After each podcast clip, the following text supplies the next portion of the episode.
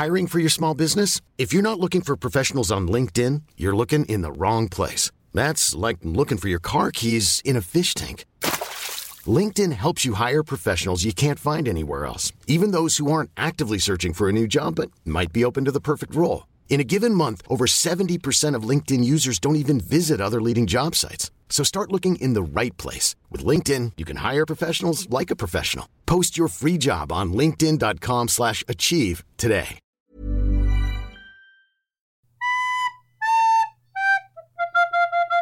Despacito.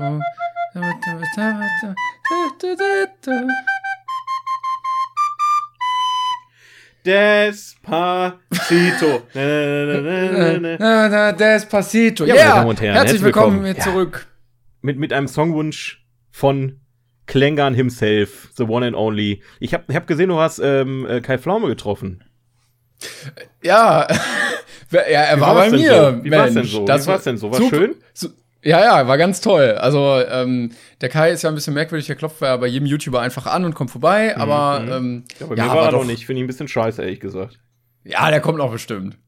Ja, ich bin, ich war ein bisschen traurig, dass er hätte auch mal eben bei mir vorbei. So weit wohnen wir jetzt nicht auseinander, ja? Also das ist eine Unverschämtheit eigentlich, aber gut. Herzlich willkommen zum äh, 42 Podcast. Eine neue Folge, frisch und wieder da. Ja, ich war ja im Urlaub.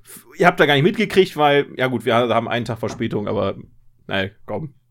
Drauf, drauf Ja, geschissen komm. einfach mal. Sag Aber wir müssen uns erstmal, glaube ich, ein bisschen einspielen, weil wir ähm, Ja. uns sehr lange nicht mehr gehört haben. Also ich glaube über drei Wochen und man kommt ein bisschen raus. Wahrscheinlich hören jetzt auch nur noch zwei Leute zu wegen dem Despacito-Intro. ja, aber ey, was soll das denn heißen? Das, war, das war tipptopp nachgespielt. Ja, ja. ja, ja, Tipptopp doch. war das. Tipp, tipptopp. Ja, also du warst im Urlaub, ich bin auch bald weg und ähm, du hast bestimmt Ja, einige Filme geguckt, oder? Achso, du bleibst noch. Ich bleib auch, ich bin auch hier. Achso, ich dachte, du wolltest weg. Ähm, ja, ein paar Filme habe ich geguckt. Aber ich habe nicht viel Gutes zu berichten, muss ich ehrlich gestehen. Ja, scheiße. Also, äh, um das mal kurz zusammenzufassen, ähm, ich war noch mal in Tenet. Habe ich nicht viel mehr oder weniger drüber zu sagen beim zweiten Mal gucken. Das ist genau noch dasselbe, was ich letzte Folge erzählt habe. Technisch genial, Musik genial, Story voll für den Arsch. Ähm, dementsprechend, also dat, der, der Film wird auch beim zweiten Mal gucken nicht viel besser. Aber er ist trotzdem ganz gut. Also, ne, das mal sagen wir dahingestellt, falls ihr die letzte Folge nicht gehört habt. Dann habe ich einen Film gesehen, worauf ich mich sehr gefreut habe, und das ist der neue X-Men-Film, New Mutants. Da wollten Oh, die ja, ja, quasi mal so ja. diese X-Men-Geschichte noch mal aus einer anderen Perspektive und mit einer anderen, ja, so, einem- so einem anderen Flair irgendwie verkaufen. Leider Gottes äh, ist das voll in die Hose gegangen. Ja, ich habe schon gehört, irgendwie die Kritiken waren eher so scheiße. Ja, wie der Film halt auch. Also du musst dir vorstellen, ähm, das ist so, so einer von diesen mittelmäßigen Teenie-Komödien gewesen, ohne Ah. dass es lustig war. Also es gab halt dieselben Einteilungen, so die Bad Bitch, ne, die dann so die, die Neuen fertig macht. Dann gab's halt die, die dann zu der Neuen dazuhält. Die Hauptdarstellerin als solches, die halt dazu kommt, die ist halt als Schauspielerin schon nicht sehr fähig, muss ich sagen. Und das fand ich halt sehr schade. So die Idee, also der Film hatte viel Potenzial und das hasse ich ja am meisten, ne? Wenn Film sehr viel Potenzial hat, aber den, das Potenzial halt verschenkt. Und die haben sich halt total verzettelt, leider. Total verzettelt. Ähm, ja, dementsprechend leider auch wieder in Hose gegangen. Dann äh, eine Sache fand ich richtig schlimm. Da habe ich mal den Fernseher wieder angemacht, ne, weil Ja. in der Ferienwohnung hatten wir jetzt kein, äh, hatten wir schon Netflix, aber nur begrenzt, weil wir das über mobiles Datenvolumen gucken konnten und so. Aber ähm, habe ich im Fernseher mal angemacht und da lief quasi so eine richtig traurige Adaption von The Masked Singer von RTL.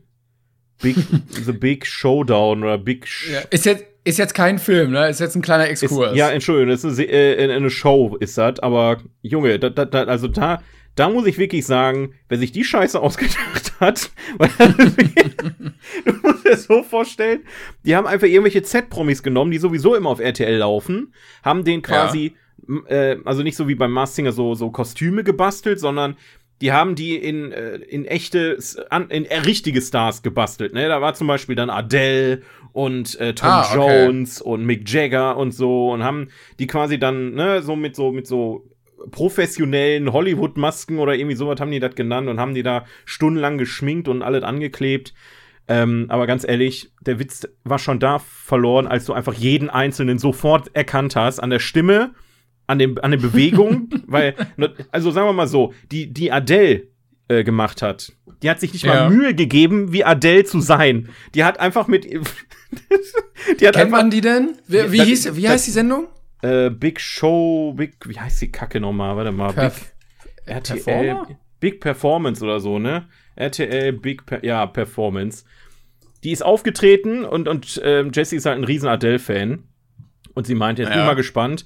Und Adele ist ja jemand, der, der bewegt sich sehr, ja, eigentlich sehr wenig und lässt ihre Stimme mehr für sich sprechen. Und die alte, die da Adele gespielt hat, die hat einfach da eine komplett, also die ist komplett ausgetickt und alleine an der Bewegung hast du schon die Kelle Family rausgelesen. Sofort. Ach, die, die hat richtig so eine Maske aufgehabt. Ja, ja, also das ist das war richtig Was? unangenehm und du hast Was? sofort erkannt. Tom Jones war 100, also das kann ich dir jetzt noch nicht sagen, weil ich die nicht mal weitergeguckt habe, aber ich wette mit dir, Tom Jones wurde von Uwe Ochsenknecht gespielt, Mick Jagger war äh, Martin Schneider. Das sind so, du hast sie sofort erkannt. Du, du ich musste nicht lange überlegen. Hier, da war da noch äh, Jennifer Lopez, das war locker ähm, die die komische von RTL da, die auch Let's Dance da moderiert hat. Wie heißt die nochmal? Nasan Ich finde weird, ich sehe nämlich gerade, dass Mick Jagger Martin Schneider ist und du das so on purpose einfach gerade eben gesagt hast. Ich habe das nicht weitergeguckt. Ich habe tatsächlich die erste Folge geguckt, haben die alle Charaktere einmal kurz gezeigt und ich wusste sofort einfach, ja gut, bei dem einen oder anderen musste ich ein bisschen genauer hingucken, ne? Aber es war, es ist einfach total unangenehm gewesen, wirklich. Ich, ich habe mich selten so geschämt in dem Moment. Aber ähm, das, da dachte ich mir, das muss ich auch noch mal anbringen, weil wenn ich mir schon so einen Scheiß bis zum Ende angeguckt habe, die eine Folge, dann muss ich da auch drüber reden können. Darf ich in die Kategorie auch was einordnen? Ja, selbstverständlich. Ich habe nämlich auch einen großen Haufen der Scheißigkeit gesehen, weil ich weiß nicht, ich weiß nicht, was mich geritten hat, aber ich war ganz kurz so im deutschen Trash-Film-Genre. Oh Gott. Weil irgendwie, ich, ich glaube, mir wurde auf Netflix äh, Fuck You Goethe 2 vorgeschlagen und ich habe gesagt, komm, guckst du rein. Und der war halt schon scheiße, ne? Und irgendwann bin ich in diese Top 10 gestolpert, die ja auch, haben ja, wir haben ja gesagt, es ist, es ist hauptsächlich Müll dabei. Also so wirklich Müll. Und da war die Hochzeit 1.0. Nee, gar nicht. Das Klassentreffen 1.0. Nein, das genau. hast du dir reingezogen. War das nicht sogar das Poster, was wir in dem einen äh, Kinoevent verschenkt haben an den Gewinner? War das nicht? Ich glaub, ne, pass auf, also ich es ist eine große Trilogie von Till Schweiger und wir haben, glaube ich, die Hochzeit 2.0 verschenkt. Das ist der zweite Teil davon, der dritte kommt noch. Seid gespannt. Es wird Was? episch wie die Schlacht um Mittelerde. Ähm, Oh. Und das heißt, ich das glaube, fängt das- mit Klassentreffen an, dann kommt die Hochzeit und dann kommt wieder irgendwas anderes oder wie? ja, genau, Klassentreffen war ja jetzt dies Jahr oder letztes Jahr, das heißt, der nächste, der kommt noch. Oh nein. Und ich glaube, das war wirklich der absolut beschissenste Film, den ich jemals gesehen habe. Weil, erstmal, Drehbuch, Regie, äh, Drehbuch, ähm, Til Schweiger, Regie Til Schweiger, Hauptrolle Til Schweiger und natürlich seine Tochter auch wieder mit rein. Und dieser Film ist technisch so scheiße. Weil du, du hast, also du hast eine Szene, wo sich Leute unterhalten und das ist kein Witz, aber du, wenn du krank, wenn du Epilepsie hast, kriegst du Krampfanfälle davon, weil du in einer Szene oder in einer Sequenz, wo sich Leute einfach nur unterhalten, in mehr als jeder Sekunde einen Schnitt hast. Da wird, also da hat sich keiner Gedanken um Kamera oder sonstiges gemacht. Da wird so wild hin und her geschnitten, dass du nichts siehst. Und das kennst du normalerweise wahrscheinlich von irgendwelchen schlechten Actionfilmen, wo die Kampfszenen halt so geschnitten sind, dass man halt kaschiert, dass man keine guten Stunts hat. Aber da war es halt bei Dialogen. Dann kam Musik irgendwoher, plötzlich irgendwas Wichtiges passiert oder was mit mehr Gefühl und so eine fröhliche Musik läuft im Hintergrund. Es hat nicht Sinn gemacht. Es hat, es war alles scheiße an diesem Film. Grüße gehen raus an Till Schweiger auf jeden Fall, ne? Also, äh, dann ist jetzt mal die erste Erwähnung seit Wochen, dass wir Till Schweiger erwähnen. Und ich Also glaube, wirklich so eine Scheiße. also Gott, Gott, du kannst ein Arsch sein, ist er jetzt auch angelaufen, ne? Kann man mal Werbung machen für so einen tollen Streifen, der muss bestimmt mindestens genauso gut sein wie den, den du da gesehen hast. Ja, Ähm, ja. Das ist, ja. Es war, es war alles, äh, äh, kein Gag war lustig, also wirklich kein einziger. Und ähm, der ganze Film basiert darauf, dass Männer merken, dass sie alt sind und damit irgendwie nicht klarkommen. hui. Und das ist schon, das ist schon so traurig einfach anzusehen, so, ja, ich hab nun mal jetzt eine Glatze und Falten und Hämorrhoiden und ja, alles ist schlecht und die Welt ist schlecht und so. Also quasi alter weißer Mann der Film. Ja, genau, ja. Also so scheiß, also in, in Afrika haben sie nichts zu essen und in dem Film geht's dann darum, dass die, die, die Männer ihre Haare verlieren oder was? Ja, genau, ungefähr so, weil sie nach 30 Jahren zu ihrem Klassentreffen gehen und dann merken, scheiße, im Gegensatz zu ihrem Abi-Ich sind sie ja alt geworden und so. Und Til Schweiger oh. ist natürlich noch so ein cooler DJ, der voll berühmt ist und voll viel Geld hat und so. natürlich. Aber, na, natürlich, natürlich. Aber sonst ist das ein, das ist ein einziger, warum sonst? Nee, auch dann. Es ist ein einziger Haufen wirklich nur Schweinescheiße. Da, darf ich ähm, einmal kurz wieder, wieder so ein bisschen den Glauben an die deutschen Produktionen zurückholen. Ja, ganz kurz, guckt's euch an, wenn ihr Nein, wirklich. Tut es nicht, doch, guckt es euch nicht an, dann, dann werden noch mehr solche Filme produziert. Lasst das einfach sein, bitte. Also, wenn ihr leiden wollt, guckt's euch an. Aber ich habe auch noch einen guten deutschen Film, aber den kannst du jetzt erstmal sagen, was ich, du sagen wolltest. Ja, also das wäre das letzte gewesen, was ich noch sagen wollte, weil eine Sache habe ich gesehen, da war ich wirklich sehr, sehr, sehr überrascht. Ähm, und zwar war es A, eine Netflix-Produktion und B, eine deutsche Netflix-Produktion. Und äh, ich weiß nicht, also ausnahmsweise mal was Gutes aus den Top Ten. Okay. Weil ähm, da, die Serie heißt Das letzte Wort. Hauptdarstellerin ist Anke ah. Engelke. Und äh, ja, ich habe die Werbung dazu gesehen, aber richtig. ich habe, ich hab, das hat mich nicht angesprochen irgendwie. Ich war begeistert, wirklich. Ich war wirklich, wirklich begeistert, weil ähm, es ist einfach, weiß ich nicht, der Humor von der Serie ist spitze, die, die, die Idee hinter der Serie ist spitze. Ähm, und du hast so oft in der, also so, ich hatte in der ersten Staffel sehr oft so, ja, so, ich habe Dinge hinterfragt. Also die Serie bewegt dich auch dazu zum Nachdenken über dein eigenes Leben und hat so philosophische Ansätze. Währenddessen ist sie aber auch verdammt noch mal äh, lustig. Also es ist okay. eine ne ziemliche Überraschung gewesen, muss ich sagen. Äh, die, die lassen zwar immer weiter nach, äh, muss man auch ganz ehrlich sagen, bis zum Ende. Ähm, und ich schätze mal, das basiert auch darauf, dass auch noch mal eine zweite Staffel kommt.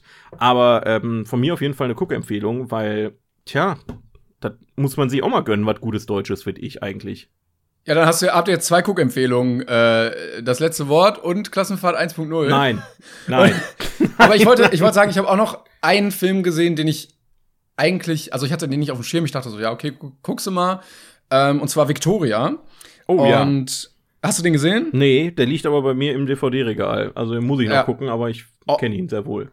Und der ist äh, auf jeden Fall sehr, sehr zu empfehlen. Ähm, mit unter anderem Frederik Blau heißt er. Und der ist ein One-Taker.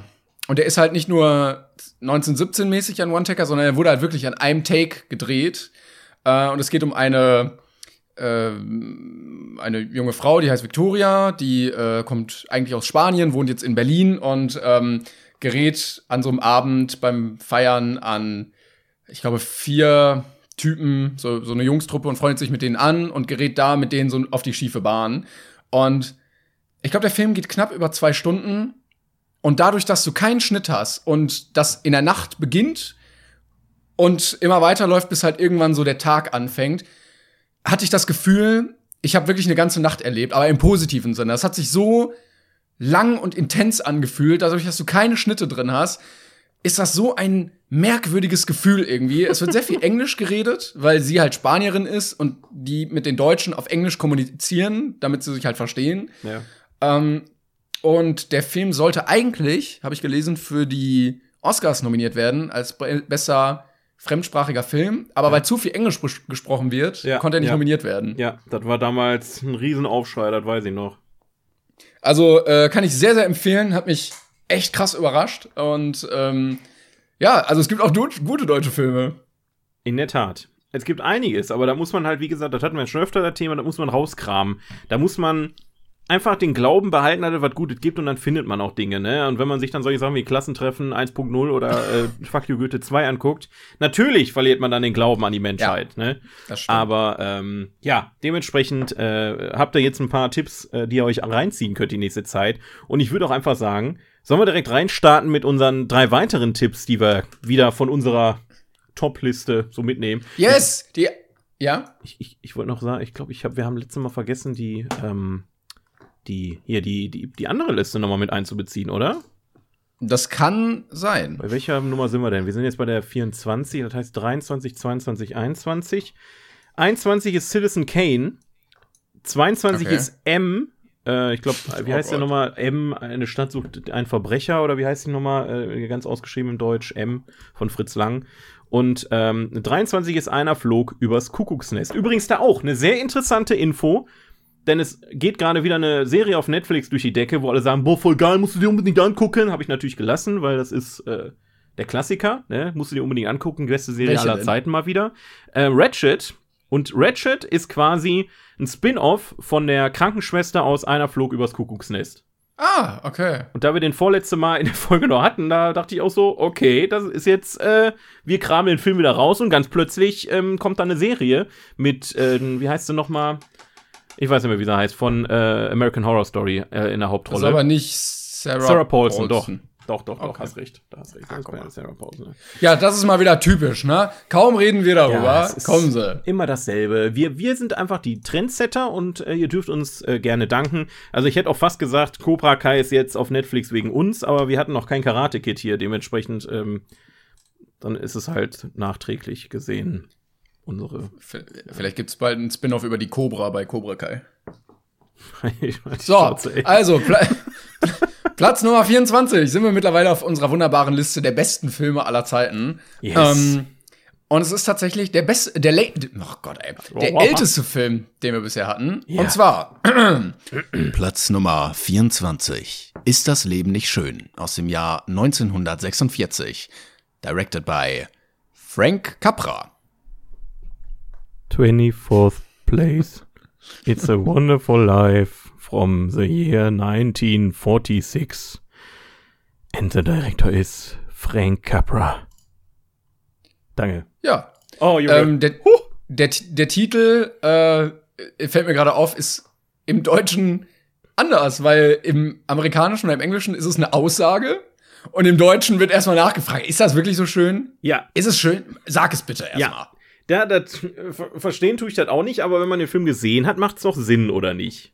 Was Ja, würdest du denn sagen? Ja, ich kannte den vorher gar nicht ähm, und hatte gehört von der langen Tradition, den er bei dir als Weihnachtsfilm hat. Oh ja. und ich muss erzähl dazu gleich, erzähl ich gleich alles. Sag ja, ich habe ihn von Marcel in der hochheiligen Deluxe-Box DVD-Case-Box bekommen.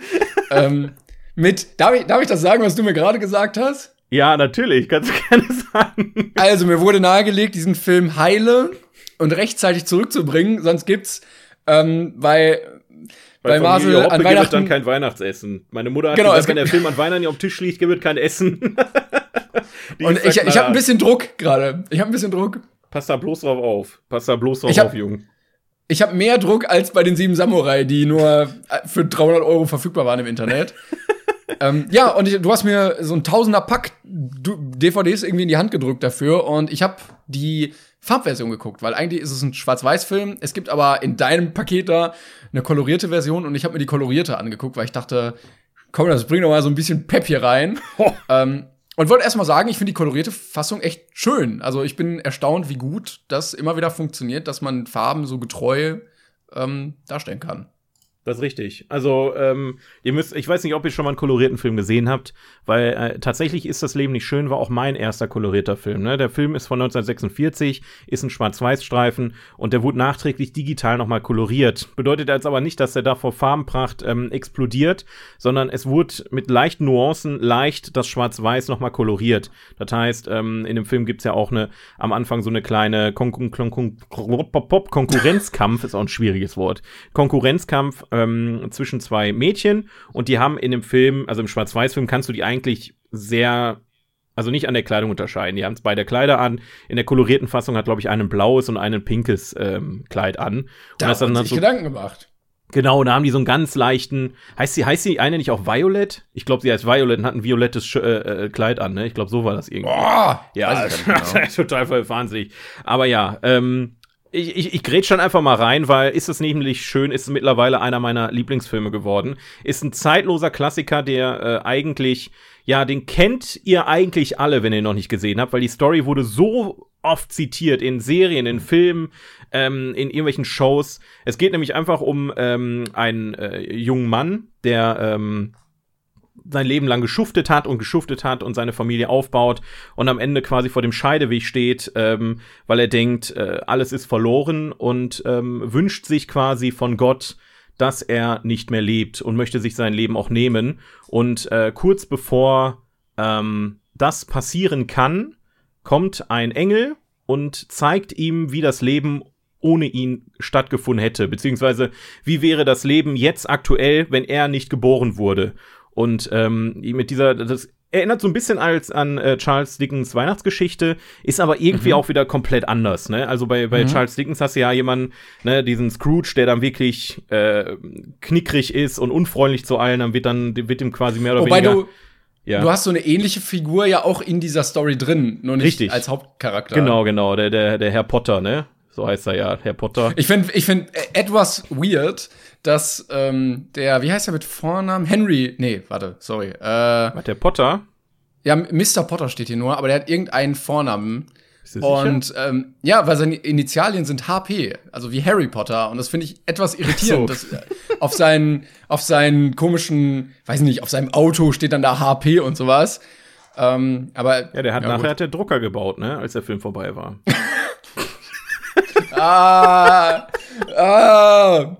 Ja, ich, ich muss übrigens sagen, die Story, die du jetzt angerissen hast, ähm, also ich hatte auch so ein bisschen Weihnachtsgeschichte erwartet und war ein bisschen überrascht, dass dieser Teil doch relativ wenig einnimmt, weil Richtig. der Großteil des Films aus seinem Leben erstmal besteht, um Richtig. bis dahin zu kommen, äh, genau, bis an diesen Punkt überhaupt, äh, bis man da hinkommt. Genau, also den, den Teil, den ich gerade zitiert habe, das ist, ähm, also wo ich sagte, der wird oft zitiert, das ist tatsächlich mehr oder weniger das Ende von dem Film. Der ganze Film ist eigentlich die Lebensgeschichte von dem äh, jungen George Bailey, ja, der ähm, quasi in seiner Jugend äh, verliert der, glaube ich, nee, wie, wie war das nochmal? Der, Ja, sein, sein, Gehör Bruder auf einem. Ohr. Ja, ja, sein, ah, ja, genau, der verliert sein Gehör auf einem Ohr, dann ähm, arbeitet er beim Apotheker, der da fast einen kleinen Jungen umbringt und das hält er davon ab. Ähm, also es kommen immer so Scheidewege in seinem Leben vor, wo er quasi anderen Leuten geholfen hat und er sein, eigentlich sein ganzes Leben nur anderen widmet. Er verzichtet, glaube ich, auf sein Studium, damit ähm, der Laden von seinem Vater weitergeführt werden kann oder die Bank von seinem Vater weitergeführt werden kann. Ähm, ich glaube, dann fällt sein, dann, dann sollte ihn sein Bruder ablösen und er wollte endlich studieren und dann, was war da nochmal? Ist, ist der Bruder, ich, ey, also ist bald wieder Weihnachten, dann kann ich den Film wieder gucken. Die, perf die perfekte Story, also mitreden kann ich den Film tatsächlich fast, aber irgendwie hängt es gerade. Ist Er egal. ist, ein, er ist ein bisschen kitschig, also auf, auf eine find das- altertümliche Weise, also auf diese 50er Jahre Amerika-Weise. Ja. Ähm, und er geht trotzdem, also er geht irgendwie deep rein. Hätte ich nicht gedacht, dass er so so existenziell wird, weil ich glaube, das sind äh, auch auch Sachen, die ja auch sehr negativ irgendwie sind, dass er irgendwie so seine Lebensträume nicht verwirklichen kann, die ja einige Menschen in ihrem Leben auch erleben, dann einfach, wenn sie sagen, ja, ich werde dann wegreisen, die ganze Welt bereisen und dann kommt halt das und dann ist die Kohle halt dafür irgendwie wieder weg, ne? Und dann sagt er, ja, ich möchte ähm, hier das und das machen und das geht halt auch nicht, weil dann kommt wieder das dazwischen und so. Und ähm, dafür, dass er, dass ich dachte, es wäre so ein leichter Weihnachtsfilm, wurde es irgendwie deep, aber mit doch einem einem schönen und zufriedenstellenden Ende, fand ich. Genau, also am Ende ist der Name Programm, ist das Leben nicht schön, deswegen ist es quasi eine Fragestellung im Deutschen. Finde ich auch gar nicht mal schlecht, weil genau die Frage stellt er sich quasi am Ende und sagt, ist das Leben wirklich schön? So, ich habe mein Leben lang für andere gelebt und jetzt stehe ich trotzdem mit einem Haufen Problemen äh, alleine da ähm, und äh, weiß nicht, wie es weitergeht. Und am Ende kommt er halt dann wirklich, ne, da können wir jetzt schon mal spoilern. Natürlich hat das ein Happy Was? End, deswegen ist es ja auch ein schöner Weihnachtsfilm, aber ähm, ist das Das Leben richtig schön? unpassend. Es wäre so unpassend, wenn er dann einfach wirklich sich umbringt und alle wären so richtig traurig an Weihnachten. Und alle so an Weihnachten, ach, was war das wieder für ein schöner Film? Nächstes Jahr wieder. Schön, das machen wir. Nee, ähm, deswegen ist es ein Good-Feeling-Movie. Du guckst den Film, du hast deine Ups and Downs in dem Film, ähm, aber äh, ganz ehrlich, es, ähm, äh, der Film macht mir einfach immer glücklich. Und meine Mutter macht den auch glücklich. Und dann sitzen wir da immer nach dem Essen vollgefuttert an, am Weihnachtsabend und, äh, und gucken den mittlerweile jetzt das sechste Jahr. Irgendwie, wir haben vor sechs Jahren oder so mit der Tradition angefangen. Meine Mutter hat den früher mal alleine geguckt und die haben mich dazu gestoßen und fand den auch ganz super. Und äh, dementsprechend ist das ein wichtiger Teil meiner ja, Familiengeschichte fast schon, möchte ich sagen. Und ähm, wirklich ein toller Film. Den kann ich wirklich euch nur ans Herz legen. Und vielleicht sogar wartet da bis Weihnachten, ne? Also ich stelle mir schon Mensch. geil vor, mit so einem Kakao vom, vom Fernseher zu sitzen, draußen schneit es, ein Weihnachtsbaum neben dem Fernseher, ne? Und dann kommt dieser Film und ah, schön. Ob dazu Ich passieren wird, fühlen. kann ich euch nicht versprechen übrigens. Ich kann's fühlen. Oder er guckt Klassenfahrt 1.0. Ähm, Oh. Oder was ich, was ich kurz empfehlen wollte, noch mal, ich glaube, ich hatte es vor einem Jahr oder so knapp gesagt, aber Klaus ähm, fand ich auch sehr schön, ein Animationsfilm über Weihnachten und äh, wenn jetzt die Weihnachtszeit irgendwann beginnt, dann könnt ihr den auch gerne mal gucken. Ja, den habe ich letztes Jahr versäumt und dann hatte ich keine Lust mehr nach Weihnachten, weil dann ist Weihnachtsstimmung wieder vorbei, ne? Aber Ja, dann mach- äh, mach ich Jahr. mir den dieses Jahr vielleicht mal. Das kann man Ja. machen. Ich fand es übrigens irritierend, dass wir sehr knapp auf unserer Liste, hatten wir ja in der letzten Folge, ähm, das Leben ist schön und ist das Leben nicht Ja. schön hatten. Das ist auch wirklich, also da muss man wirklich aufpassen, weil das sind von Grund auf zwei verschiedene Filme. Ne? Das hat, habe ich ja auch dann äh, gesagt, dass das, ähm, ja, das eine, also deswegen habe ich auch nicht mit dem gerechnet, was es am Ende war bei ist, äh, Das Leben ist schön. Weil es ist ja wirklich ein ziemlich, ziemlich trauriger Film auch. Ähm, aber es sind von Grund auf zwei verschiedene Filme, die klingen halt nur gleich. Man muss aber auch ganz ehrlich sagen, wenn ich jetzt so mal aktiv drüber nachdenke, weil es kommt ja nachher noch ein Film, ähm, der zwar nicht aus dem Jahr kommt, sondern in der Nähe von diesem Jahr spielt. Und wenn man an 1946 denkt und an diesen Film, wird mir gerade zum ersten Mal so richtig klar, was das für eine Bedeutung damals hatte. Ja, ja. Weil du Das hattest gerade den Zweiten Weltkrieg hinter dir und dann brauchtest du einfach solche Filme, ne? Das ist einfach, ähm, Ja, ich Ja. glaube, das war auch der Grund, warum sehr viel so ganz, ganz fröhlicher, lieber Schlager in dieser Zeit entstanden ist und Nachkriegszeit. Da war ja alles Haiti-Tai und so. Gerade gerade in Also- Deutschland sind ja die, die Heimatfilme Filme durch die Decke gegangen, ne? Und das ist jetzt ein amerikanischer Heimatfilm im, im Prinzip, wenn man es so will, natürlich äh, noch mal eine ganze Ecke anders produziert. Ähm, aber auch einfach, wenn ich, ich, ich freue mich jetzt einfach, wenn ich schon drüber nachdenke, wie ich wieder in dieser, in dieser kleinen Stadt bin, ne? Diese, diese super süße Kulisse, die die da eingepflanzt haben und die Charaktere und das einfach, ah, diese Szene, wo Ich er ihr, ihr den Mond vom Himmel holen will und so. Das sind einfach so Szenen, da gehen dir das Herz auf. Das ist einfach schön. Ich sehe dich mit dem Kakao vor, und der Kuscheldecke mit Ja. den Kuschelsocken vorm Fernseher sitzen. Sehr gut. Das, genau das wird passieren. Genau das wird passieren. Sehr gut. Ja, das war Platz Nummer 24. Was haben wir denn auf unserer anderen Liste bei äh, äh, Platz 24? 24 haben wir Vertigo von Hitchcock. Oh, okay. Das war auch der erste Weihnachtsfilm, den wir jetzt hatten auf der Liste, ne? Ja, es ist ja im Prinzip, also sagen wir mal so, was definiert ein Weihnachtsfilm, ne? Also Stirb langsam ist halt auch irgendwo ein Weihnachtsfilm. Nur Ja, weil halt so ein in bisschen die Tradition. Also Ja. die Tradition und so ein bisschen, dass es irgendwann an Weihnachten spielt. Deswegen, also, ja, es ist jetzt wirklich die Frage, was, was ist ein Weihnachtsfilm? Eigentlich ist nach offizieller Bezeichnung Weihnachtsfilm ein Film, sowas wie, äh, ähm, mit Chevy Chase, der Film, wo die, was wie heißt das? Nee, ich verwechsel die immer. Verrückte Weihnachten war der mit Tim Allen, ne? Und mit Chevy Chase, der hieß, oh, egal. Keine das sind halt. Filme, die beschäftigen sich ausschließlich mit dem Weihnachtsfest. Das ist eigentlich ein Weihnachtsfilm. Mittlerweile ist aber der, der, der, Kontext Weihnachtsfilm ja auch darüber hinausgegangen, entweder irgendwie Weihnachten kommt mit dem Film vor oder er wird regelmäßig an Weihnachten geguckt, ne? Ja, Kevin allein genau. zu Haus hat ja auch jetzt nicht viel mit Weihnachten zu tun, außer dass vielleicht ein Tannenbaum dasteht. Äh, Stirb langsam ist ja auch eigentlich nur, weil der Tag Weihnachten ist. Die Story interessiert sich auch, also ist auch scheißegal, dass Weihnachten ist. Ähm, äh, ist das Leben nicht schön, ist im Prinzip auch, das Ende, endet mit Weihnachten am Ende, ne? Also es ist äh, schwierig, einen Weihnachtsfilm zu definieren, aber ja, irgendwo ist es unser erster Also wenn man bei äh, Star Wars irgendwann im Hintergrund so einen kleinen Kalender sehen würde, wo der Zeiger auf dem 24. Dezember wäre, was meinst du, wie viel Umsatz die jedes Jahr noch mal machen würden? Alter, warum feiern die in Star Wars eigentlich kein Weihnachten? Gab's Jesus in, in Star Wars? Da gibt's Also- bestimmt so viele äh, Reddit-Foren-Einträge drüber. Also es gibt, Weihnacht, es gibt gab. Weihnachtsspecials, das weiß ich. Es gibt Weihnachtsspecials, die habe ich zwar noch nie gesehen, aber es gibt Star Wars Weihnachtsspecials. Die sind aber Ja, ja, wahrscheinlich nicht im, im Kanon mit drin. Die sollen ganz aus. grausam sein. Genau, ähm, wie heißt denn der? Mark, Mark Hamill? Mark Hamill, ja. ne? Ähm, der hatte auch getweetet zu der, ähm, zu der TV-Debatte zwischen Trump und Biden, dass, dass das Schlimmste war, was er je in seinem Leben gesehen hat. Und er hat im Star Wars Weihnachtsspecial mitgespielt. Und das will schon was heißen. Ja, schön. Ja, ja, Mark Hamill ist da immer sehr ähm, selbstironisch. Aber hör mal, das trifft sich ja sehr gut. Das ist ja ein perfekter Übergang. Wofür denn eigentlich, Timon? Platz Nummer 25. Krieg der Sterne aus dem Jahr 1977. Directed by George Lucas. 25th Place. Star Wars. Warum auch immer der Krieg der Sterne in Deutschland hieß. Äh, from the year 1977. And the director is George Lucas. Schorsch! George. Ja, Schorsch. es haben relativ wenig Sterne gegeneinander gekämpft, muss man sagen, in diesem Film. Ja, also, halt wirklich, ne? Also Sterne, wobei, wobei, wobei, lass mich mal kurz überlegen, wird ja. Der, der Planet mh, schon, ist der Todesstern schon in Aktion in dem Film? Jetzt muss ich aber mal nachdenken, weil dann Das ist es, dann ist es ja ein Stern gegen Stern, aber der andere Stern hat halt keine Chance, weil er sich nicht wehren kann, weißt du? Aber der andere Stern ist doch ein Planet, oder? Ja, Ja, ja also, also jetzt, jetzt, Also- jetzt, jetzt reden wir hier über Dimension, da kann ich nicht mehr mitreden. Also, es wäre auch mehr ein Todesplanet eigentlich. Also ich weiß nicht, warum der Todesstern ein Todesstern ist, aber weiß ich ich nicht. weiß nicht. Ja, Gute Frage. nicht. Weil es wahrscheinlich kein sollten- Planet ist. Zu klein für wir einen sollten- Planet.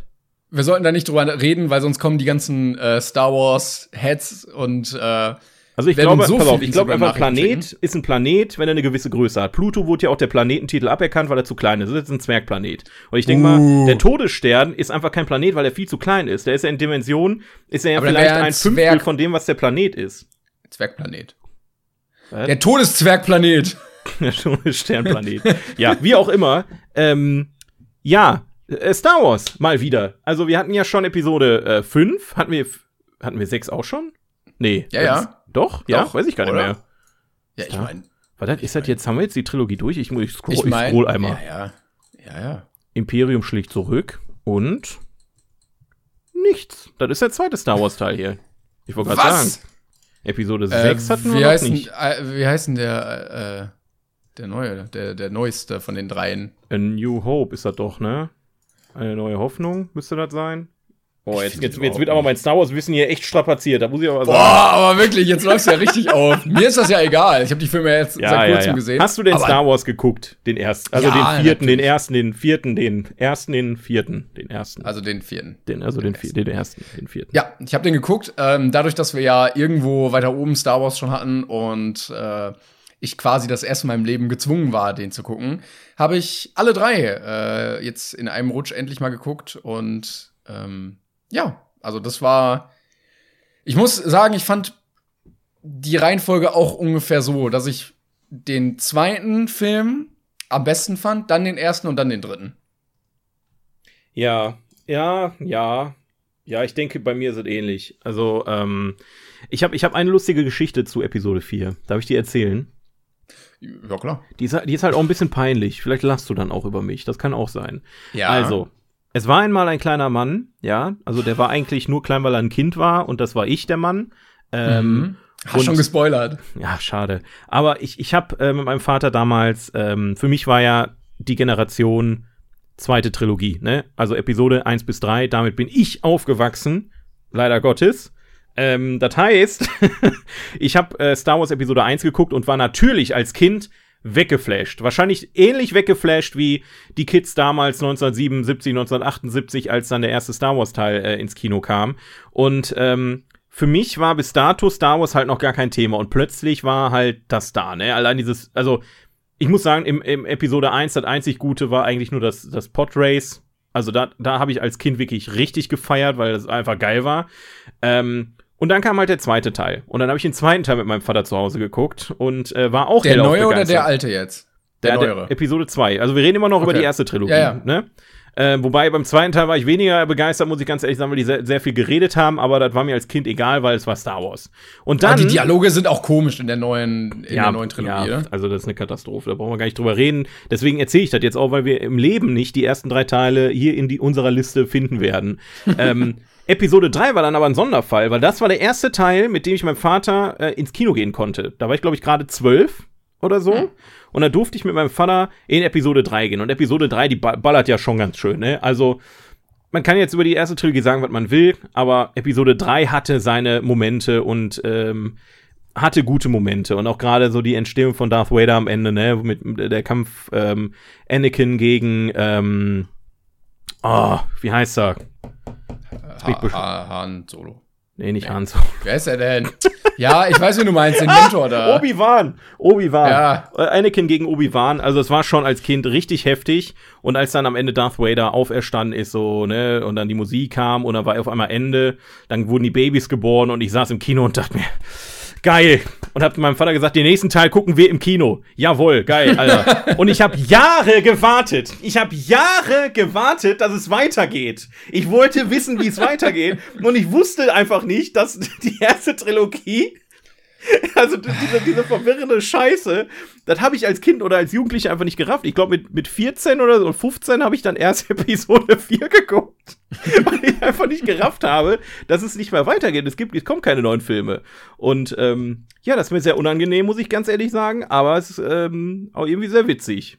Aber wie enttäuscht wärst du auch, wenn du plötzlich als Kind so diesen Break gehabt hättest von diesem CGI-Gedöns zu Episode 4. Ich glaube, das hätte man als Kind nicht gut verkraftet, ich, oder? Ich glaube auch, weil ganz ehrlich, für mich war damals als Kind das, was da an CGI stattgefunden hat in Episode 1 bis 3, der pure, also das war der Hammer. Das mhm. war besser geht's einfach nicht richtig geil. Wenn das heute vergleicht, ist es der pure Cringe. Also das war, das ist wirklich sehr unangenehm, wenn man das heute guckt. Ähm, und deswegen weiß ich auch die, äh, die zweite Trilogie deutlich mehr, oder die erste Trilogie, jetzt diese, diese Episode 4 bis 6, weiß ich deutlich mehr zu schätzen, ähm, weil ich die erste dann zuerst gesehen habe. Obwohl ich damit aufgewachsen bin, finde ich die nicht mehr gut. So, was sehr viel mhm. über die mhm. Filme meiner Meinung nach aussagt. Aber ähm, ja, Star Wars Episode 5 immer noch mein Lieblingsteil und ähm, auch Krieg der Sterne man muss alles ins Deutsche übersetzen, sonst wissen die Leute aber nicht, worum es geht. um kriegende Sterne halt, ne? Ähm, wer hat die eigentlich gekriegt, die Sterne? Das war, ich, mir ich wollte ich wollt sagen, ich finde, das ist übrigens eines der schönsten Filmplakate aller Zeiten. Also, das muss man jetzt mal loben. Es ist, halt, ist halt wirklich schön, ne? Ja. Es ist halt ein wirklich cooles Plakat. Also, wenn der Ersteller dieses Plakates zuhört, an der Stelle nochmal Lob Props gehen raus. An Props dich. gehen raus. Man muss Danke, auch mal die Plakatmaler ähm, hier äh, loben. Schön hast ja. du das gemacht. Also danke, dass du einer ganzen Generation von verzweifelten Junggesellen eine ganze, äh, einen ganzen Charakter gegeben hast und sie endlich eine richtige Persönlichkeit haben konnten durch Star Wars. Dankeschön. so. Ich wurde auch inspiriert. Ich bin jetzt auch, ähm, ich, hab, ich hab, bin zwar kein Plakatmaler, aber ich habe jetzt einen Nebenjob angenommen. Ich äh, klebe jetzt Plakate. Einfach nur, weil ich äh, das Plakat so, also das hat mir einfach, das hat mein Leben verändert. Soll, und dann kommst du manchmal auch zu mir, so, soll ich mal, soll ich mal noch mal was kleben hier? Guck mal. Komm, ich habe den ganzen Wand. Kofferraum noch voll. Komm, ich mach dir hier an ein Fenster, komm, dann, dann kannst du ja jeden Tag angucken und dann hängt da so eine Werbung von, weiß ich nicht, äh, von AIDS oder so, ne? Hier ist schon geschützt und so, diese ganzen, ja, ist auch. Ich stelle mir das immer sehr unangenehm vor, ähm, bei einem Shooting für solche Werbung mitzumachen. Also tu jetzt so, als würde es im Schritt jucken. Ja. Tu einfach so. Na, juckt's im Schritt? Vor allem auch, wenn man dann überall auf in Deutschland richtig unangenehm. Ach ja. Auch auf so Partys so, irgendwie kommt mir dein Gesicht bekannt vor. Woher kenne ich dich? Woher kenne ich dich? Ähm, Star Wars noch mal zurück, ne? Also wenn wir schon mal bei Star Wars sind. Ähm, wie, welche Filme hast du jetzt von Star Wars alle gesehen? Ich dachte, du sagst, wenn es juckt im Schritt, nochmal zu Star Wars zurück.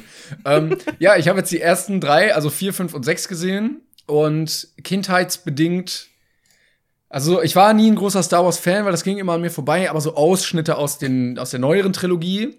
Wie soll man auch ein Fan werden bei den bei den ersten drei Teilen? Das geht ja auch gar nicht. Ja, ich, ich hatte keinen Zugang, weil ich so Team Harry Potter war, hatte ich ja schon mal gesagt, und dann war ich da raus. Ähm, und die Filme 7 und 8 habe ich, glaube ich, im Kino gesehen und die haben mich nicht so umgehauen. Da muss er auf jeden Fall Teil 9 gucken. Weil letztens hat Daisy Ridley, die, ähm, die, die Ray spielt, ja. ähm, hat, hat, hat was gedroppt, was sehr interessant war. Achtung, Spoiler, möchte ich jetzt einmal kurz. Achtung, Achtung, Spoiler, wer wup, Episode wup, 9 wup. noch nicht gesehen hat. Achtung, Achtung, Spoiler. Aber in Episode 9 kommt ja raus, dass Ray ähm, die Tochter von Palpatine ist. Ja. Und das, ja, also das ist quasi der Plot-Twist. Ähm, das Geile ist aber, dass äh, Daisy Ridley in einem Interview zugegeben hat, dass über alle drei Teile der neuen Trilogie keiner so richtig wusste, was mit Ray ist. Im ersten Teil ist sie die neue Hoffnung, im zweiten Teil ist sie niemand, weil ihre Eltern einfach irgendwelche Müllsammler waren und im dritten Teil ist sie eine Palpatine. Also man, wie auch immer, man komm, man macht's einfach so, dann wird's wieder spannend. Ja, es, ich ich finde das einfach schade. Du musst einfach, die versuchen so krampfhaft, also ich meine, ich muss sagen, Episode 7 bis 9 habe ich auch genossen irgendwo. Die, die waren wirklich cool, immer wieder geil, Mark Hamill als Luke Skywalker zu sehen und so weiter und alle anderen eigentlich auch. Ähm, aber es ist halt, leider nicht das, was es mal war. Das ist halt einfach so. Und deswegen sind die Leute auch einfach enttäuscht darüber. Ähm, wenn man das jetzt genießen würde als das, was das ist und den Kopf mal ausschaltet, aber das ist so ein Franchise mittlerweile geworden, was einfach alle Dimensionen sprengt. So, also da wirkt wirklich jedes Wort, was jeder Charakter sagt, im, im Munde umgedreht. Jeder Blick bedeutet irgendwas für die Fans. Ähm, die Farben der Lichtschwerter ist irgendwie relevant. Also irgendwie ist immer alles, wird auf die Goldwaage gelegt und da, das konnte einfach nichts werden. Finde ich. Also, Ja.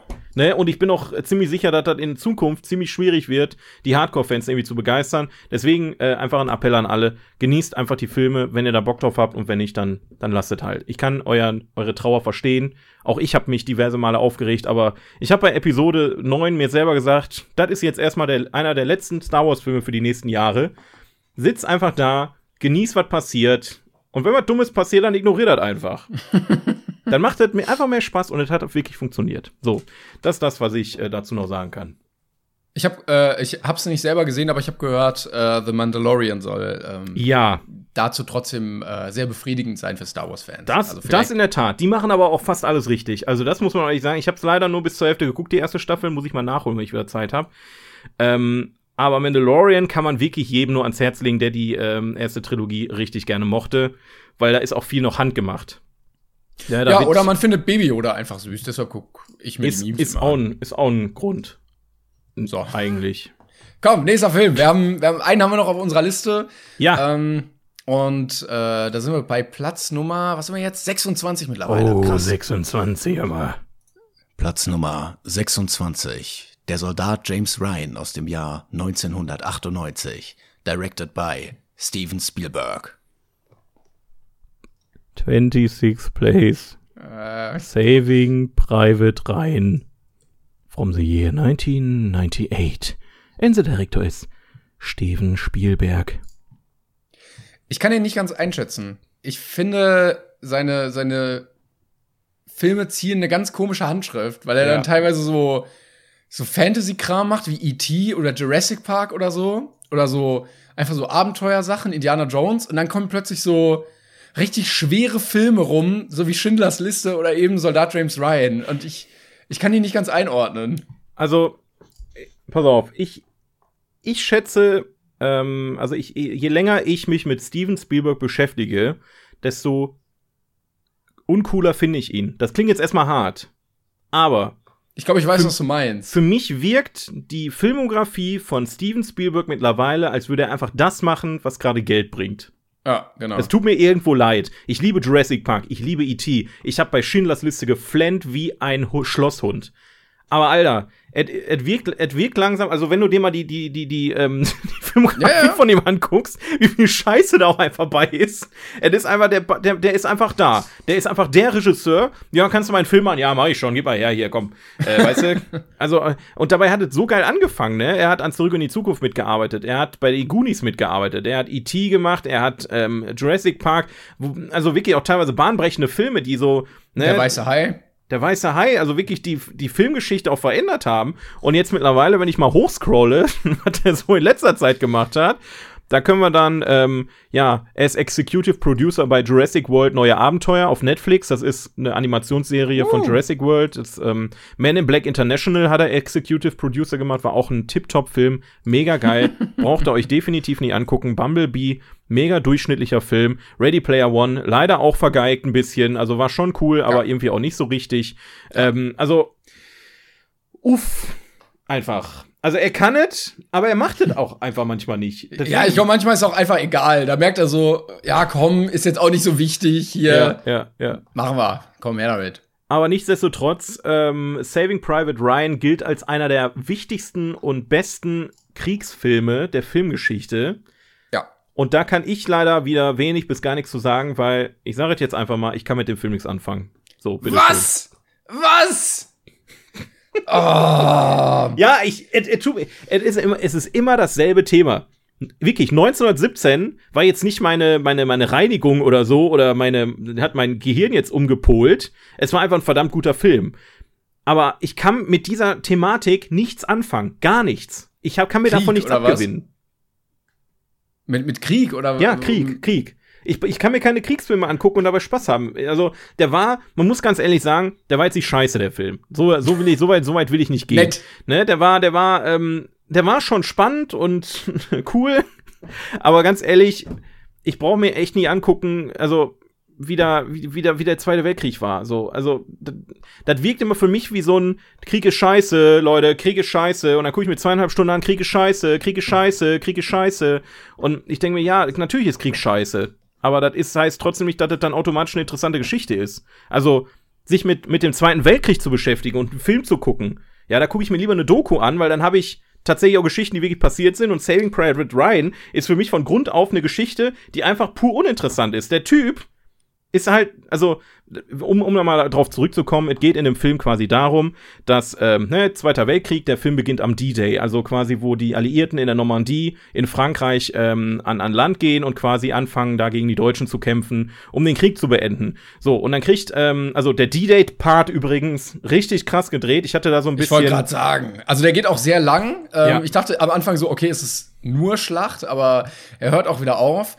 Aber er wird auch sehr schonungslos gezeigt. Also gerade am Anfang hast du, weiß nicht, da fliegt einem ein Arm weg oder so und dann greift er mit dem anderen Arm diesen Arm und nimmt den dann noch mit, so, aber Ja, ja, nicht ja, auf so eine komödiantische Weise, sondern, also das war halt ja die Realität und der wurde ja irgendwie also es ist ja wirklich so passiert in der, in der Sicht und ähm, ich glaube auch, der Soldat James Ryan beruht auf einer wahren Geschichte. Also das Nee, war. tut es nicht, das ist alles erfunden, habe ich nachgeguckt.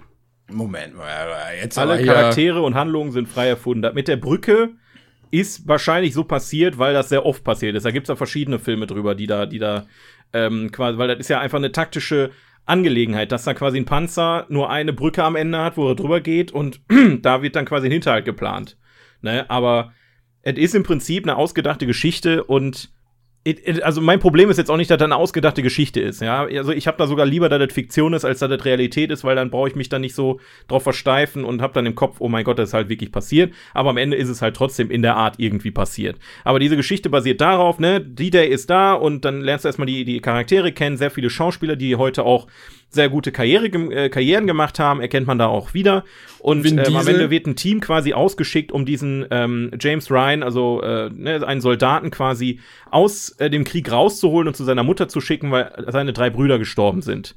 Das ist der komplette Auftrag und damit beschäftigt sich der gesamte Film. Und ich denke mir halt die ganze Zeit, wie sinnlos dieser Auftrag einfach ist. Und das stellen sich die Charaktere halt auch. Ne? Also das ist auch Teil des Films. Die nehmen das nicht einfach so hin, sondern die hinterfragen das auch. Wir, wir haben hier gerade Krieg, wir sollen hier den Krieg beenden. Und jetzt gehen wir für einen Typen da quer durch Frankreich und sollen den da irgendwie aus wieder nach Hause schicken, was auch total bescheuert ist. Aber gerade das macht den Film für mich noch uninteressanter irgendwie. Also ich, ich konnte wirklich nichts mit dem Film anfangen, weil ich, es ist halt super schwer zu begründen, warum. Ey. Das ist ja. Wie fandest du ihn Ähm, denn? Ich, ich wollte gerade sagen, ich gucke nämlich gerade nebenbei ähm, und ich bin auf einen Wikipedia-Artikel gestoßen, die Nieland-Brüder. Die Nieland-Brüder waren vier Brüder aus den USA, die während des Zweiten Weltkriegs in den US-Streitkräften dienten. Ihre Geschichte bildet die Grundlage für Steven Spielbergs Film Der Soldat James Ryan. Also in losen Ansätzen, wie gesagt, ist das wirklich so vorgekommen. Also das waren Ja. Edward Frederick Preston und Robert Nieland, Nyland, die ähm, ähm, ja, die so ähnlich, äh, so ähnliches mal erlebt haben irgendwie. Ähm, deshalb, ich hatte nur mal sowas gelesen, aber ich fand den auf jeden Fall nicht perfekt, aber ähm, sehr, sehr gut und sehr, sehr intens. Ähm, also gerade die Kriegsszenen waren so sehr mitten im Geschehen dargestellt und ähm, sehr schonungslos gezeigt, dass du diese Verzweiflung wirklich in den Augen der Menschen siehst. Und ich habe auch gelesen, dass bei, bei ähm, Test-Screenings oder als er das erste Mal im Fernsehen ausgestrahlt wurde in Amerika, dass sich viele Veteranen danach gemeldet hatten, die gesagt haben, das hat bei mir eine posttraumatische Belastungsstörung ausgelöst, weil das so nah an der Realität war, dass ich damit nicht klargekommen bin in dem Moment, weil die genau da gekämpft haben. Und ich hatte es, glaube ich, schon mal gesagt hier, als wir irgendeinen anderen Kriegsfilm hatten. Ähm, ich weiß gar nicht mehr welchen. Äh, irgendwas hatten wir, glaube ich, noch. Ich glaube, es war. Nee, es war nicht Schindlers Liste. Aber dass ich bei sowas immer oder bei Kriegsfilmen immer so ein bisschen mitfühlen kann oder da drin bin, weil ich weiß, wir sind halt in dem Alter. Und wenn diese Situation wäre, die ja vor, wann war das? Äh, 70 Jahren ungefähr war, 80 Jahren, dann wären wir da jetzt auch drin. Dann wären wir wahrscheinlich nicht auf der Seite, die bei Soldat James Ryan gezeigt wird, sondern auf der anderen, die äh, auf diese Leute draufballert, ähm, national bedingt irgendwie. Ähm, aber wir hätten, glaube ich, keine andere Wahl gehabt, als Männer im, im kriegsfähigen Alter uns an dieser Schlacht beteiligen zu müssen, wenn wir nicht erschossen werden wollen, tun, machen. Und deshalb kann ich immer so ein bisschen mehr dabei mitfühlen, vor allen Dingen, weil ähm, die, die Figur von äh, Tom Hanks irgendwie ja sehr unnahbar ist und dann sich doch so ein bisschen öffnet und zeigt, dass sie auch eigentlich gar nicht zum, zum Krieg geboren wurde, weil man immer so denkt, ja, der führt die Gruppe an und die anderen Gruppenmitglieder denken, ja, okay, das ist halt der Soldat, der leitet uns hier und er sagt halt irgendwann, was er eigentlich gemacht hat in seinem Leben, nämlich dass er, dass er Lehrer war und äh, überhaupt nicht Soldat oder ich weiß nicht, was er da ist, irgendwie irgendein General oder sowas, Captain. Captain. Ähm, und das lässt irgendwie noch mal tief blicken, dass Krieg irgendwie so eine ganz komische Ebene ist von Menschen, die eigentlich alle gar keinen Krieg wollen. Und ähm, ja, ich fand ihn, also streckenweise okay, ne, dieses, ja, äh, wir haben ihn jetzt gefunden, ich will jetzt aber nicht mitkommen, ich bleib jetzt hier. Gut, aber ähm, ich fand ihn schon sehr, sehr gut gemacht und ich finde, es ist auch ein wichtiger Film, würde ich sagen. Also, schlecht gemacht ist er nicht, ne? Also, wie gesagt, versteht mich da einfach bitte nicht falsch. Ich finde nicht, dass der Film äh, filmisch gesehen schlecht ist, sondern es ist für mich einfach. Es ist zu plakativ für dich, diese, diese Message. Ja, es ist auch irgendwo so. Wie, wie soll ich das denn, wie soll ich das jetzt in Worte fassen?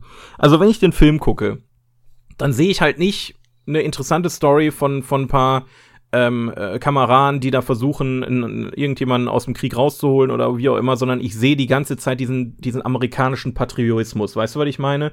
Es ist halt irgendwo ein Antikriegsfilm, aber irgendwo wird da der Krieg auch irgendwie sehr positiv dargestellt. Also nicht in dem Sinne, dass da wirklich Menschen explodieren oder auseinandergerissen werden und dann irgendwie, keine Ahnung, ihren Bein durch die Gegend tragen müssen, sondern eher nach dem Motto ähm, Action muss actionreich sein. Es muss Action da sein. Es ist äh, Taktik. Es ist Action. Weißt du? Und ich, ich, ich kann mit diesem mit diesem Aspekt einfach nichts anfangen. Dass das das gefällt mir einfach nicht. Also dieses taktische Denken, Menschen zu ermorden und ähm, auch wenn wir alle wissen, da, wie es damals war, also Gott sei Dank wissen wir es natürlich, ähm, mit, mit ähm, Nationalsozialismus und Zweiter Weltkrieg und dies und das, muss man in solchen Filmen halt immer feststellen, dass ähm, immer gut gegen böse ist. Aber natürlich sind da auch Soldaten in der deutschen Fraktion, die ihre Familie zu Hause haben, die vielleicht nicht gegen für den, für den Krieg sind und niemanden umbringen wollen. Und dennoch wird dann immer, ja, es sind immer solche, solche, solche Leute, die einfach äh, sich, sich einen Schwanz einziehen und dann da quasi ähm, sagen, ich erschieße jetzt hier niemanden, ne, wie, wie einer der Charaktere, ist halt mhm. immer bei denen, die du gerade beobachtest. Es ist halt, du kannst Krieg nicht als Geschichte erzählen. Du kannst darüber berichten, du kannst aber keine Geschichte daraus äh, ziehen. So, jetzt 1917 hat er halt komplett anders gemacht. Die haben ja quasi eine Geschichte im Krieg erzählt. Und hier waren wir jetzt aber wieder bei bei einem Team, das aber voll im Krieg drin war und nebenbei diesen, diesen Soldaten noch äh, rausgeholt hat da. Oder klar war es ja ein Hauptauftrag, der, den, den Soldaten rauszuholen, aber irgendwie war immer noch dieser Krieg viel zu nah dran. Deswegen hat mir wahrscheinlich 1917 einfach gefallen, weil ich da auch mal einfach an so eine Art Abenteuerfilm denken konnte. Also du hat, die hatten da wirklich einen Auftrag, einen gefährlichen Auftrag, ähm, mussten da quasi, äh, ähm, was war das nochmal, die mussten eine Information quasi an den anderen Ende der, des Landes bringen genau, oder irgendwie richtig. sowas, ne? Ja. Und so hattest du jetzt ähm, da wirklich ein voll ausgestattetes äh, gestattetes Team. Du hattest einen Scharfschützen dabei, du hattest einen äh, Medic dabei, du hattest einen Soldaten dabei, jemand, der da quasi äh, die Sprachen sprechen konnte. Also jeder war wirklich taktisch aufgesetzt, wer welche Aufgabe hat und wer wer welche Sta Status im Team hat. Und das wirkte für mich alles wieder so. Ja, ist halt Krieg. Ist halt Krieg. So. Und äh, das ist alles schlimm und scheiße und das gehört für mich ganz ehrlich, es gehört für mich nicht in diese Liste. Es ist ein wichtiger Film, es ist gut, dass es diese Filme gibt, aber es ist keine kein, kein Film, der der Filmgeschichte irgendwie was gegeben hat, der, der, der, der, der Gesamtbevölkerung ihr was gegeben hat, außer zu sagen, Krieg ist scheiße. So, das, deswegen, also für mich ist halt einfach nix. Ja, ich weiß, ich weiß nicht, da, das, da sprichst du, glaube ich, sehr vielen Leuten ähm, das ab, was sie da erlebt haben, weil es ja auch immer so ein bisschen, also Film ist ja auch manchmal, wenn er. Ja, aber pass auf, du, du sagst, du sagst ganz genau, du hast gerade erwähnt, dass da, dass da wirklich Leute im Krieg waren, den Film geguckt haben und nochmal eine, eine, eine Belastungsstörung bekommen hat. Das ist kein positiver Aspekt an dem Film, sondern zeigt einfach, dass diese Brutalität einfach keine Unterhaltung ist.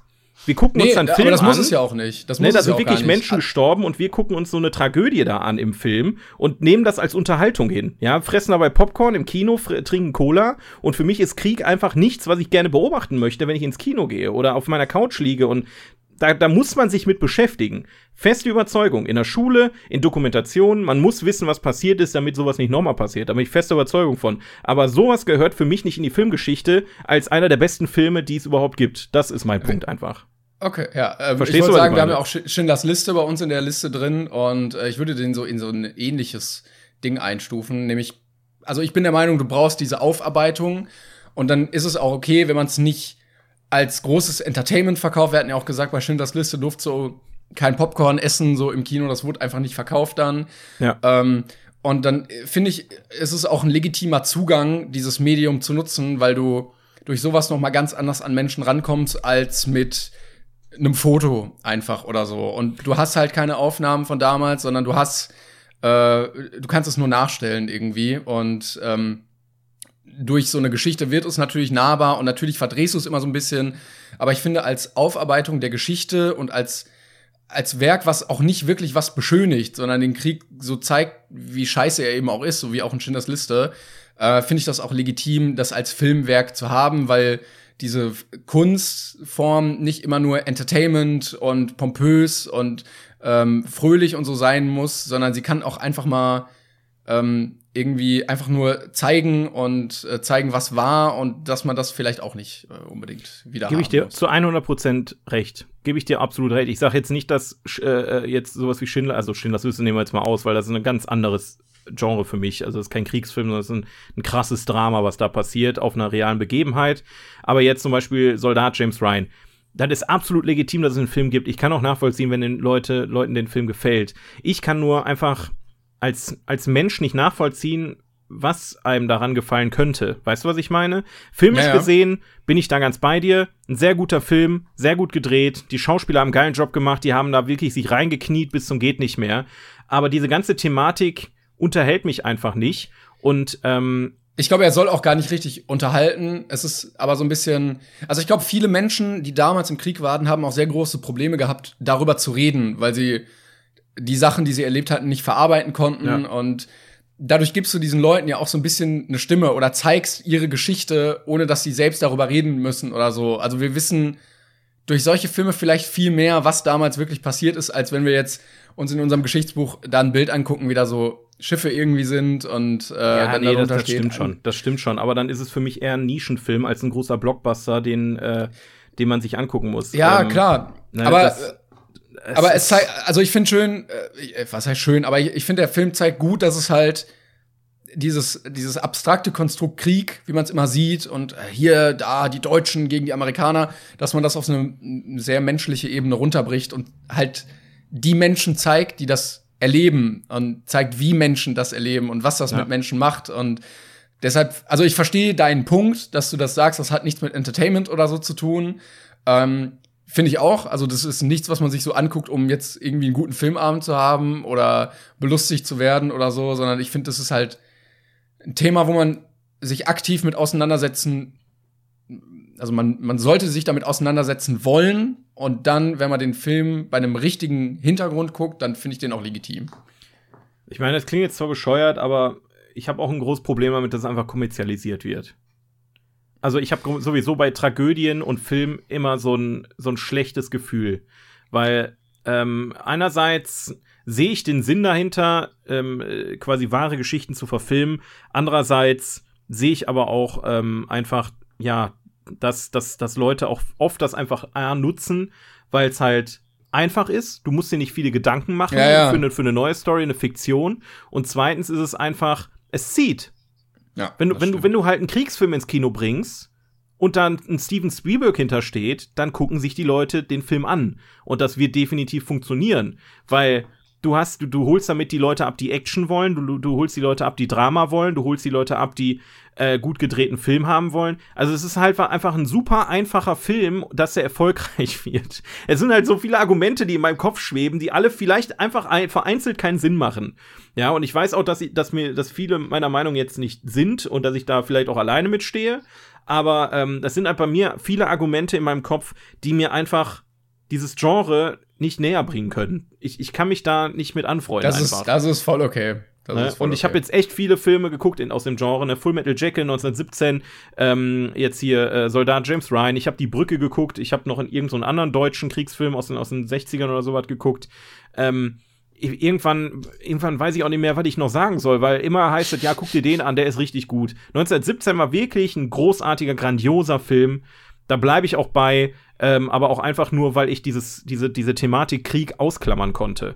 Weil mir muss keiner erzählen, dass Krieg scheiße ist, sondern wenn Krieg da ist, ist Krieg da, dann möchte ich aber auch eine Geschichte verfolgen und nicht einfach nur die ganze Zeit sehen, wie irgendjemand an anderen erschießt oder, ne, mhm. weil die Grundstory ist ja super simpel. Da braucht man keine dreieinhalb Stunden für oder zwei Stunden, zwei, drei Stunden, wie viel, wie lange der Film ging, um diese zu erzählen. Ne? Die gehen halt ihren Weg, so dass ich meine, ich mein, Frodo hat auch drei Filme gebraucht, bis er den Ring ins Feuer geworfen hat. Ist okay, aber ähm, ich, ich red mich um Kopf und Kragen. Ihr wisst schon. Ja, vielleicht wisst, ist es einfach nicht dein, vielleicht ist es einfach nicht dein Genre. Ähm, Richtig. Dann, äh, es wird bestimmt der ein oder andere Kriegsfilm noch mal kommen bei uns auf der Liste. Da bin ich mal gespannt. Aber ja. erstmal, erstmal war's das damit und ähm, wir haben noch ein paar andere erstmal vor uns. Ja, ja. Ich, ich muss mal, ich muss mal lünkern, was nächste Mal kommt. Ja, ich habe auch schon gesehen. Uh. Also, okay, nächstes Mal wird interessant. Heilige bunte, Scheiße. Bunte Grabbelkiste, oh. die wir da haben nächstes Mal. Oh ja, oh ja. Ja, ähm, einer hat auch auf Twitter geschrieben, so, hey, könnt ihr nicht immer am Ende der Folge sagen, welche Filme das nächste Mal kommen, dass wir die vorgucken können? Wie gesagt, die IMDb-Liste, wenn ihr es wissen wollt, schon, wenn ihr vorgucken wollt, ähm, die ist natürlich online, das kann genau. man sehen. Ähm, IMDb.com slash chart slash top. Das ist top. die Liste, mit der wir arbeiten. Genau. Und wenn nicht, dann guckt es euch einfach nicht an, dann, dann könnt ihr weiter überrascht sein, was das kommt. Wird schon. Ja, wir, wir sagen das aber ungern, weil dann könnt ihr euch aber auf die nächste Folge freuen. Es gibt nämlich bestimmt noch Leute, die einfach nur abwarten, was als nächstes kommt. Weil wir reden immer noch über eine Topliste, ne? Übrigens, apropos Topliste, äh, 26, ach so, doch, nee. Was? Oh mein Gott, ich habe vorhin, ich habe vorhin die falschen vorgelesen, ne? Oder? Nee. Ich, nee, nee, du hast mich vorhin nur nach Platz 24 gefragt. Ja. Platz 25 und Platz 26. Platz 25 ist The Dark Knight.